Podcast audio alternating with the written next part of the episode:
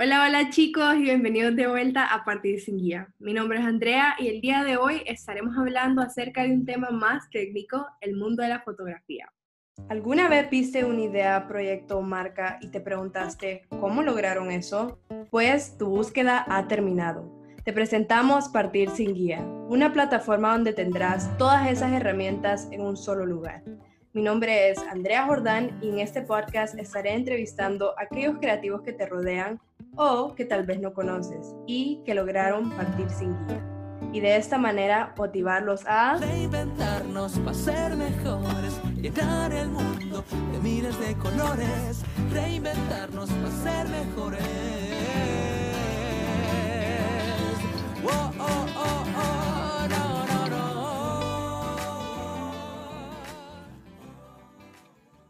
El día de hoy tenemos como invitado a Irving Vallecillo.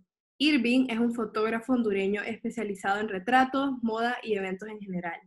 Estudiante de la carrera de diseño gráfico en Unitec Honduras, Irving comenzó en el 2013 a tomar sus primeras fotografías. Con el paso del tiempo ha tenido la oportunidad de presenciar numerosos eventos de moda a nivel internacional, como ser Fashion Week New York y Colombia Moda. Actualmente reside en San Pedro Sula y trabaja realizando campañas de moda y fotografía comercial.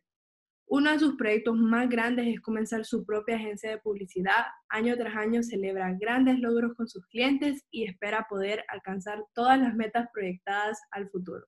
Entonces, sin más preámbulo, le doy la bienvenida a Irving Baecio. Qué gusto saludarles y gracias por este espacio, por estar aquí en Partir Sin Guía. Yo desde que vi ese proyecto dije, me encantó y me llamó mucho la atención y, y pues aquí estamos, listos para comentarles todo acerca de mí. Sí, no, y qué bueno que pudiste hacer el tiempo. Yo sé que pasas súper ocupado con tu agenda de fotógrafo y, y, es increíble que a pesar de los tiempos, ¿verdad? La situación que estamos viviendo todavía, pues el trabajo sigue y eso es lo más importante, pues. Entonces, primero que nada, quería empezar pues con vos contándonos tu historia de cómo empezaste a ser fotógrafo, o sea, cuándo te diste cuenta que te interesaba la fotografía y cómo fue que empezaste a emprender en esta carrera. Bueno, Irving Vallecillo pues empezó el, viaje de la fotografía a los 15 años más o menos. Me acuerdo que una de mis primas eh, estaba cumpliendo 15 años y me dijo a mí, mira, yo no tengo quien me tome fotos y ella vive como con mi abuelita en un área rural, pues fuera de aquí de la ciudad. Entonces yo le dije, bueno, no te desesperes, yo creo que te puedo ayudar. Conseguimos una cámara prestada y al final yo le tomé las fotos de su evento fue algo muy inspirador para mí porque ahí empezó como que el amor para la fotografía. Yo dije, qué bonito es esto, me gusta que ella se sorprende con el trabajo que estoy haciendo. Me encantó y después de eso fui cubriendo más eventos familiares y eso me llevó prácticamente a, a crecer en, en, eso de la fotografía, a poder aprender un poco más, a ver cómo mejoraba mi trabajo. Y al final, pues, me vi en la necesidad de comprar una cámara profesional. Sí le comenté a mis padres, bueno, más que todo a mi mamá, le dije, mire, quiero empezar este proyecto ella me apoyó, siempre me dijo, mira, creo que sí, solo que ahorita no es el momento. Yo creo que me dijo, mira, tienes que trabajar muy duro para comprarte tu primera cámara. Yo no tengo la posibilidad de hacerlo porque era algo muy caro y mi mamá es una madre soltera. Entonces yo decía, bueno, no le quiero estresar con todo, con todo esto que quiero hacer. Entonces empecé a trabajar por eso.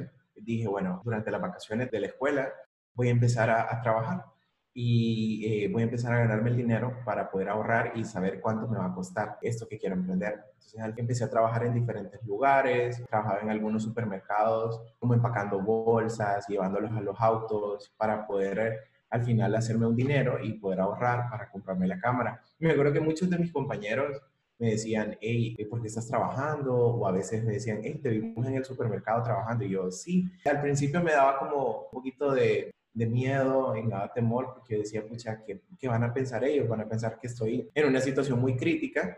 Y la verdad es que no, sino que estaba trabajando por mis sueños. Estaba poniéndolo todo para lograr algo que quería y sabía que si no tenía los recursos por mi familia, yo sabía que me los podía hacer yo solo. Entonces seguí trabajando y cuando llegó la posibilidad, me compré mi primera cámara. Me acuerdo que cuando ya la tenía en mis manos empecé a llorar y le dije a mi mamá que gracias, que, que pucha, que nunca pensé de tener algo con lo que había soñado por mucho tiempo.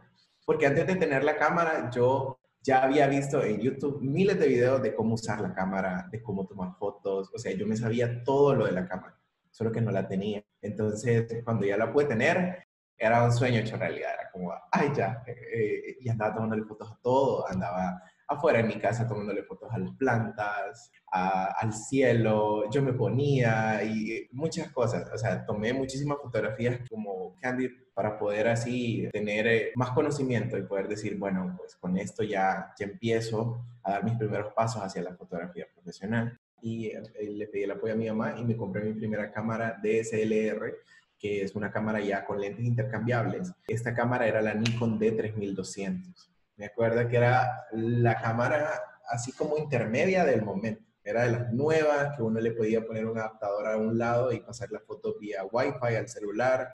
Y bueno, con eso empecé mi carrera, pero yo sabía que con una cámara y con un lente kit no iba a ser la gran cosa. Entonces me compré mi primer lente 85 milímetros 1.4 de apertura, que eso era un lente que me iba a permitir hacer fotografías de retratos con mucho desenfoque en el fondo. Ese fue el siguiente gran paso, ahí fue donde mi fotografía cambió totalmente, porque ya no era un lente común, sino que un lente ya más profesional. Y después luego, ya con el trabajo y todo eso, me pude comprar una cámara ya de un formato más grande, 35 milímetros, que ya era una de 750 de Nikon. Cuando me compré esa cámara, yo me acuerdo que yo decía, esto es lo más caro que me he comprado en mi vida. Entonces, pues me la compré, le compré más lentes, pues con el paso del tiempo, de tanto que cubríamos eventos, eh, pues yo le dije a uno de mis mejores amigos que me ayudara a tomar fotos en algunos eventos, porque yo no lo podía cubrir todo, y compré otra, otra cámara igual. Y compré un poco más de lentes. Y al final ya teníamos dos cámaras de 750 y varios lentes. Esto es invertir. Eso es lo que les puedo hablar, de que siempre traten de como actualizando su equipo para que al final tengan mejores resultados. Y pues luego supe algo muy importante, que era el networking con eso pude escalar y pude llegar a muchos clientes. Me, di cuenta que había muchos eventos de moda aquí en la ciudad que conectaban muchas cosas artísticas, conectaban el modelaje, conectaban la fotografía, conectaban el video, la moda, marcas, tiendas y, y todo esto que se hacía en un solo evento. Y dije, bueno, ¿por qué no regalar mi trabajo en estos eventos? Así la gente me conoce más. Y así me fui dando a conocer. Empecé en Fashion Week a regalar mis fotos, a, tomar fotos de la pasarela y mandárselas a las modelos. Y así fue creciendo. Al final eh, creé una cartera de clientes que me llevó a conocer a influencers, me llevó a conocer a personas que me conectaron a Semanas de la Moda Internacional. Y pues ya ahorita pues creo que he creado como un buen portafolio y tengo pues siempre mis clientes y personas que me quieren y, y al final aquí estamos, en todo esto de las fotos y así fue como empezó. Wow, qué bonito, me gustó todo lo que dijiste, pero sobre todo me encantó que dijiste que vos básicamente trabajaste por tus sueños y eso es algo que no mucha gente hace por el mismo hecho que tal vez solo tienen una idea y de un solo le dan, pero vos mismo reconoces que fue desde un principio una lucha, incluso hasta el día de hoy vos seguís luchando por ese sueño que ya lo tenés, pero vos querés de esa manera seguir creciendo, entonces a mí me encanta escuchar historias así y bueno, vos mismo dijiste que una de las grandes cosas que te ayudó a crecer fue el networking, que hoy en día es es tan importante tener networking, o sea, vos puedes tener el talento, puedes tener las herramientas, pero sin el networking no vas a poder llegar más allá de lo que vos querés con tu clientela actual, ¿verdad? Y especialmente en tu ámbito, en tu carrera, que hay tantos fotógrafos, especialmente en Honduras y bueno, en toda Latinoamérica existen miles de fotógrafos, entonces hacerse destacar y especialmente si tenés esas personas que te pueden recomendar, como que me gusta el trabajo de Irving, deberías como contratarlo en sí eso es lo que te va a, llevar a que tu nombre se destaque y que muchas más personas te conozcan. Entonces ya hablando un poquito más acerca de tu trabajo en sí, como mencioné al principio, vos tomas fotografías de retratos, modas y como dijiste vos incluso hasta de eventos en general. Entonces a mí me interesa saber cuál de todos estos tipos de fotografía te gusta más y por qué. Con toda la experiencia que he tenido de fotografía, eh, pues hay tantos escenarios positivos que me encantan siempre hacer y hay otros que pues esporádicamente se dan y digo, tal vez no son mis favoritos, pero siempre los hago, porque al final son retos y me encantan los retos. No miro nada como algo de lo que no puedo aprender, sino que de todo aprendo. Entonces, pero sí siento que estoy especializado más en el área de moda, en el área de retratos.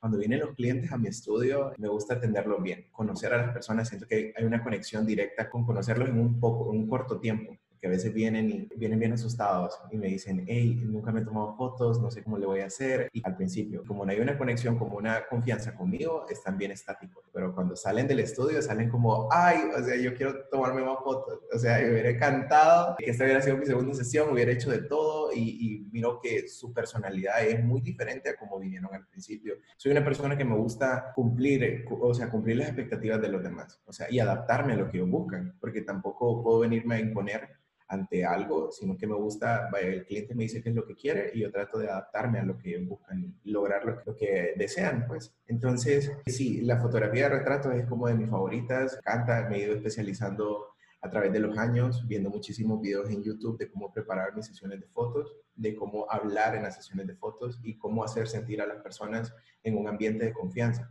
para que así ellos puedan sacar su personalidad a flote. Porque muchas veces si uno no sabe cómo hablar, si uno no sabe cómo dirigir una sesión de fotos o dirigir a alguien, creo que se nos complica mucho al momento de que ellos quieran abrirse para mostrar sus emociones, para poder posar. Porque posar no es algo tan fácil. Yo creo que es como actuar. Siempre le digo eso al cliente cuando viene. Usted tiene que hacer como que si esto es una película y a usted le están pagando por hacer esto.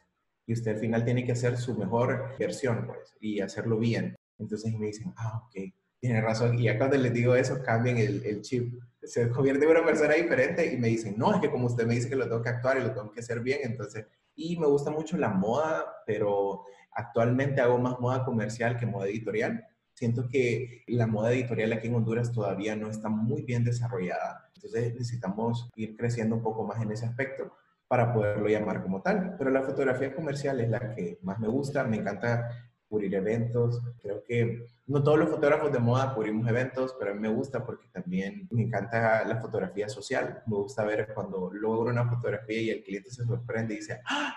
o sea, la quiero postear en mis redes, o, o qué bella esta foto. Entonces me gusta siempre eso y, y, y, guardar esos recuerdos como para, para mucho tiempo, porque sé que son clientes que en algún futuro se van a acordar de mi trabajo y van a decir, hey, esta foto de este evento, de este 15 años me la tomó Irving y no es como solo una campaña de moda que van a decir, ah, sí, esa campaña ni me acuerdo quién la tomó, porque los eventos familiares son de lo que la gente más se acuerda y dice, ay, este fotógrafo era muy bueno o esto me gustó. Entonces, realmente eh, esas son las áreas donde más me especializo, pero más que todo retratos. Bueno, y hasta yo te puedo decir por experiencia que hemos trabajado muchas veces en muchas sesiones de fotos que es definitivamente eso que decís, generar ese sentimiento de, de confianza entre fotógrafo y la modelo, por decirlo de esa manera, porque al final del día la persona que está al otro lado de, la cámara es la persona que está como por decirle en el spotlight. Entonces pues muchas veces se puede sentir como que, ay, no, me siento, me da pena, cosas así, pero es tan importante esa confianza que debe transmitir el fotógrafo para así esta persona se sienta más cómoda. A mí me encanta tu ética de trabajo, tu forma de, a la hora de fotografiar, me encanta el ánimo, la energía que transmitís a la hora y eso pues genera muchísima confianza y es por eso que me imagino que muchos clientes regresan a vos y siguen pues requiriendo de tus servicios. Entonces quisiera también que nos contaras acerca de cómo es todo el proceso en sí en general, desde el momento que la persona agenda la cita con vos hasta que ya recibe el producto final, que son las fotografías. Bueno, cuando los clientes me solicitan el servicio, siempre me dicen, bueno, quisiera hacer una sesión de fotos, siempre les pregunto, ¿verdad?, qué tipo de sesión, porque hay diferentes, hay personales, hay familiares, y hay también así como para comercial, por ejemplo, para una pequeña tienda o emprendimiento pequeño. Entonces siempre les pregunto. Normalmente cuando viene una sesión de fotos personal, me dicen, mire, yo me quiero tomar una para mi persona, no sé cómo posar, esa es la típica, o nunca me he hecho una sesión de fotos. Entonces les digo, bueno, si quiere, eh, podemos buscar algunas ideas, buscar inspiración, buscar fotografías a las cuales queremos llegar o queremos lograr y de esa manera poderlas recrear en su persona. Y ellos, ah, ok, perfecto, les mando las ideas, ellos me mandan también sus propias ideas para ver qué es lo que ellos buscan también. Entonces, así de una sola ya tengo patrón para seguir y después reservan y ya vienen a la sesión de fotos. El día de la sesión, pues siempre trato de confirmarles antes para ver si van a venir, si tienen algún inconveniente con la hora. Trato siempre de las sesiones personales darles como un espacio a los clientes por si hay algún atraso. Antes no lo solía hacer, pero ahora sí, siempre trato de tener prácticamente una o dos sesiones al día para así darles un tiempo, porque sé que en estos tiempos, ¿verdad?, de, de, de COVID o todas estas cosas que están pasando, no tenemos como tanta certeza con los tiempos. Entonces, son como tips para que podamos manejar mejor el tiempo. Ya vienen, pues los pasamos ya al área donde se tienen que cambiar, vemos los outfits, vemos qué vestuarios ellos trajeron a la sesión de fotos y en base a eso vemos los colores de fondos que vamos a utilizar y así planeamos, ¿verdad? Si ella trae una camisa blanca, usamos un, color de fondo que contraste y así pues le empiezo a dar algunos tips de cómo se puede ver y ya después empezamos la sesión de fotos. Para romper el hielo, yo trato de hacerle algunas preguntas, como por ejemplo, ¿qué tal estuvo su día? ¿Su edad? ¿Cuántos años tiene? A veces eso es muy bueno porque algunas personas comparten la edad bien rápido, otras no. Entonces siempre trato de decirles como, escucha, pero se ve muy bien, o sea, o para su edad se ve, se ve increíble, sé que esa sesión va a quedar súper bien, le empiezo a contar algunas cosas, experiencias mías durante la sesión de fotos y trato de crear como ese ambiente de que ellos se sientan bien. Si vamos logrando una fotografía que está quedando impresionante, trato de siempre mostrárselas y me emociono con ellos y ellos, ¡ay, en serio! Entonces, ¡ay, yo nunca me había visto así, que no sé qué, qué veía la foto. Entonces, me gusta que vayamos viendo las fotos y revisando, así ellos se van dando cuenta de cómo salen. Y así no, no decimos, escucha, me miraba mal en toda la sesión de fotos y no lo pude saber. Entonces, así estamos en una comunicación un poco más directa, vemos si hay algún pelito que no le gusta, porque nosotros como fotógrafos estamos concentrados en ver la iluminación, ver las configuraciones de la cámara, porque manejar este tipo de cámaras no es tan fácil. Tiene muchos botones por todos lados, entonces hay que ver toda la configuración, hay que manejar bien las luces, hay que estar pendiente del fondo, de las expresiones de la modelo y también uno tiene que estar constantemente revisando en su cabeza lo que quiere lograr. Entonces son muchas cosas que suceden al mismo tiempo, entonces a veces no estamos tan concentrados como en los detalles de las personas. Siempre trato de mostrársela a mi cliente y ahí ellos revisan, quedan ya, ah, ok, esto va bien, esto va mal y lo corregimos. Entonces, ese es como el proceso. Cuando ya las fotografías las realizamos, les mando el link a, los clientes, donde están todas sus fotos, y así ellos pueden seleccionar sus fotografías, pueden ver todo el contenido, y así ya me mandan todo para yo poder editar. Edito las fotografías de ellos en Lightroom, Photoshop, en Capture One, que son programas que me ayudan muchísimo en la edición y así pues el cliente mira como resultados más óptimos. Pero siempre estoy constantemente aprendiendo para poder ofrecer la mejor calidad a mis clientes. Ya después pasan, normalmente nuestros tiempos son de, 7 a 10 días para editar las fotografías, dependiendo qué tipo de fotos sean, y el cliente las recibe y ahí es algo bonito que sucede. El cliente, wow, qué lindas quedaron, me encantaron, y yo igual siempre les pregunto si puedo subir alguna de las fotografías a mi perfil para darles también ese highlight a ellos y que puedan tener ese, ese como spotlight en mi perfil y que puedan decir, ah, pucha, me hice una sesión con Irving y mira, aquí está. Y entonces, y estamos implementando muchas cosas nuevas que queremos hacer con los clientes que cuando vengan, tener una cámara Instax y tomarnos como, como una, una, foto instantánea y que ellos se vayan con ese recuerdo y que digan, hey, esta fue la sesión de fotos que me hice tal día. Entonces, son cositas que eh, creo que el cliente estima mucho y que al final son parte del proceso de la experiencia de ir país Sí, bueno, como dijiste ahorita mismo, o sea, es una experiencia al final del día, o sea, es algo que las personas se van a recordar por el resto de su vida, no es que ahí voy, me tomo la foto y adiós. O sea, es un recuerdo que queda con ellos de por vida. Bueno, incluso hasta yo tengo miles de álbumes aquí en mi casa que fotografiados por vos, de mi familia, de eventos, entonces son recuerdos que quedan de por vida. En el instante tal vez las personas no lo vean, pero en verdad quedan para siempre. Y definitivamente ese proceso, bueno, es tuyo y es propio, que es lo que te ha funcionado a vos. Me encantó cuando dijiste que haces como icebreakers para que la gente se sienta más cómoda y definitivamente el hecho que vos no es como, bueno, vos por allá y yo por acá, no, yo te enseño las fotografías, te voy enseñando el progreso, cómo vamos y eso definitivamente motiva a la gente más a, a, como que me gusta o no me gusta, hagamos algo diferente y todo eso es lo que has ido aprendiendo, me imagino, a medida que has ido creciendo. Entonces, para las personas que te están escuchando, me imagino que más de alguno puede que tenga experiencia con la fotografía o no tenga experiencia y quiera empezar. Entonces, para esas personas, ¿qué les recomendarías a la hora de empezar o a la hora que quisieran emprender en esta carrera? Creo que esa es una muy buena pregunta porque al final creo que tenemos que dejar el miedo a un lado para poder empezar. Para lograr el éxito, creo que el éxito está al otro lado del miedo. Si nosotros cruzamos ese miedo y llegamos al otro lado, ahí está el éxito. Ahí están muchas cosas buenas, muchos como sueños que tenemos que no los podemos alcanzar por el simple hecho de tener miedo.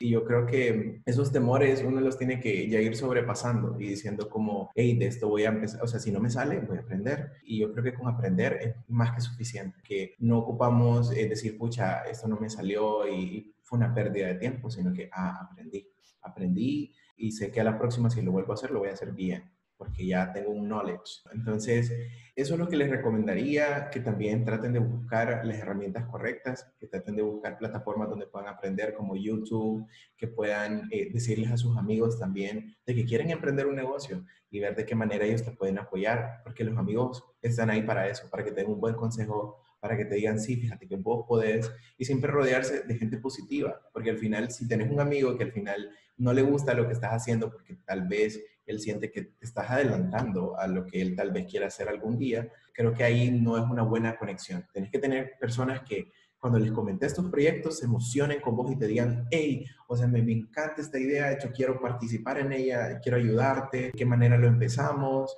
y así pues, porque a mí me pasó, a mí yo tuve muchos amigos que me decían, sí, dale con lo de las fotos, eh, te miro que sos una persona que, que, tiene mucho futuro, tiene mucha madera para esto y dije, bueno, tengo que rodear más de gente así y también aprender a hacer el, el mismo networking que había mencionado.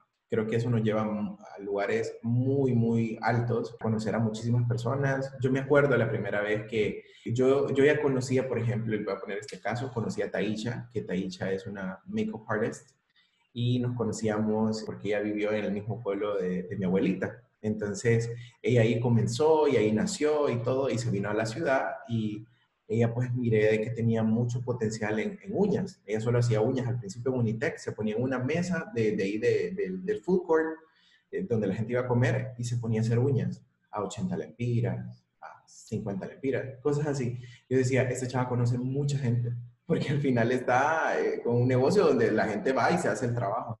Y dije yo, qué bueno sería empezar algo con ella o sea, empezar a, hacer colaboraciones o empezar a hacer algo artístico. Y fue así como, como empezamos a trabajar. Yo la conozco a ella desde pequeña, pero nos empezamos a unir en el trabajo ya casi cuando yo ya estaba ya tenía dos años de hacer, o un año de hacer fotografía, me empecé a unir con ella y eso me ayudó muchísimo. Ustedes no tienen idea, hicimos unas fotografías tan impresionantes de Halloween y empezó a maquillar, entonces ella me decía, mira, quiero probar maquillaje, démosle el maquillaje, porque yo soy así, me encanta rodearme de gente positiva yo soy bien positivo también. Y era como, démosle. Y hicimos unas fotos tan impresionantes y usamos marcas internacionales así para, para hacer el editorial. Me acuerdo que Orly, que es una marca de uñas, nos reposteó en sus redes, estaban locos con la foto que habíamos hecho y nos repostearon muchas páginas que eran como de, de, cosas artísticas.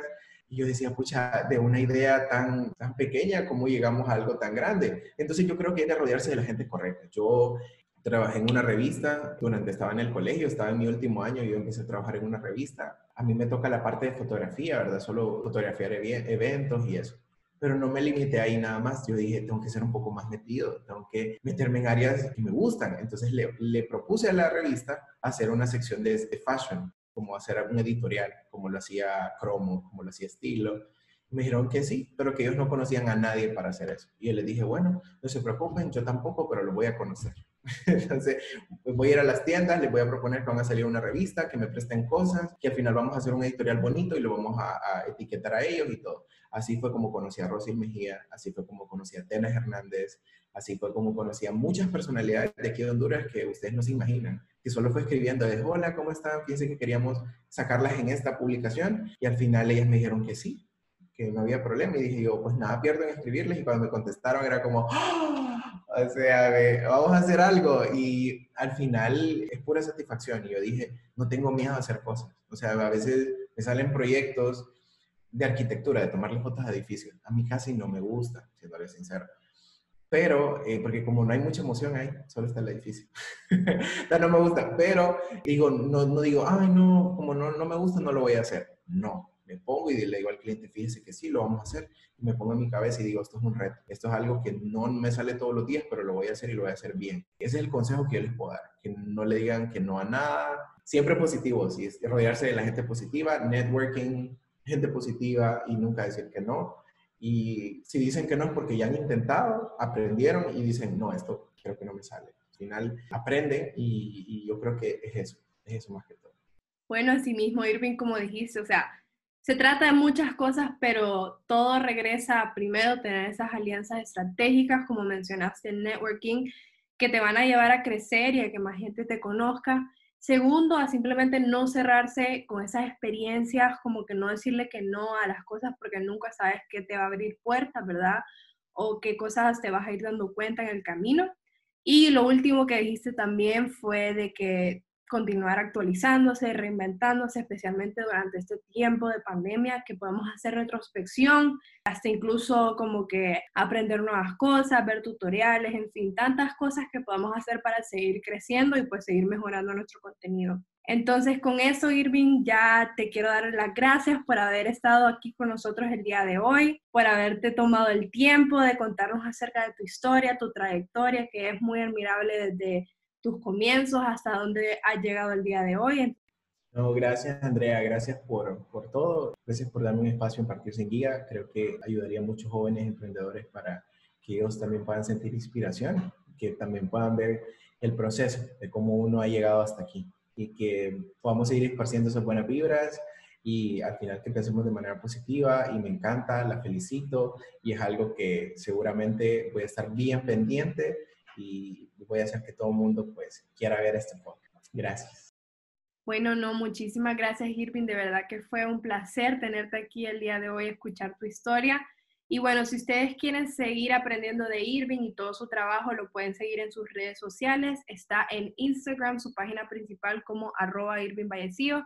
Y si quieren ver un poco más acerca de su trabajo, sus fotografías, básicamente su portafolio, está su cuenta de arroba Irving Photos. Entonces, con eso me despido el día de hoy. Recuerden que siempre nos pueden seguir en nuestras redes sociales, en Instagram, Twitter y Facebook como arroba Partir Sin Guía. Y recuerden que pueden visitar nuestra página web partirsinguiapod.com para leer un poco más acerca de este episodio y de nuestro invitado. Y recuerden que también estamos anunciando a nuestros próximos invitados en nuestras redes, entonces para que no se lo pierdan nos pueden seguir. Y bueno, con eso me despido. Mi nombre es Andrea y recuerden que ustedes también pueden partir sin guía.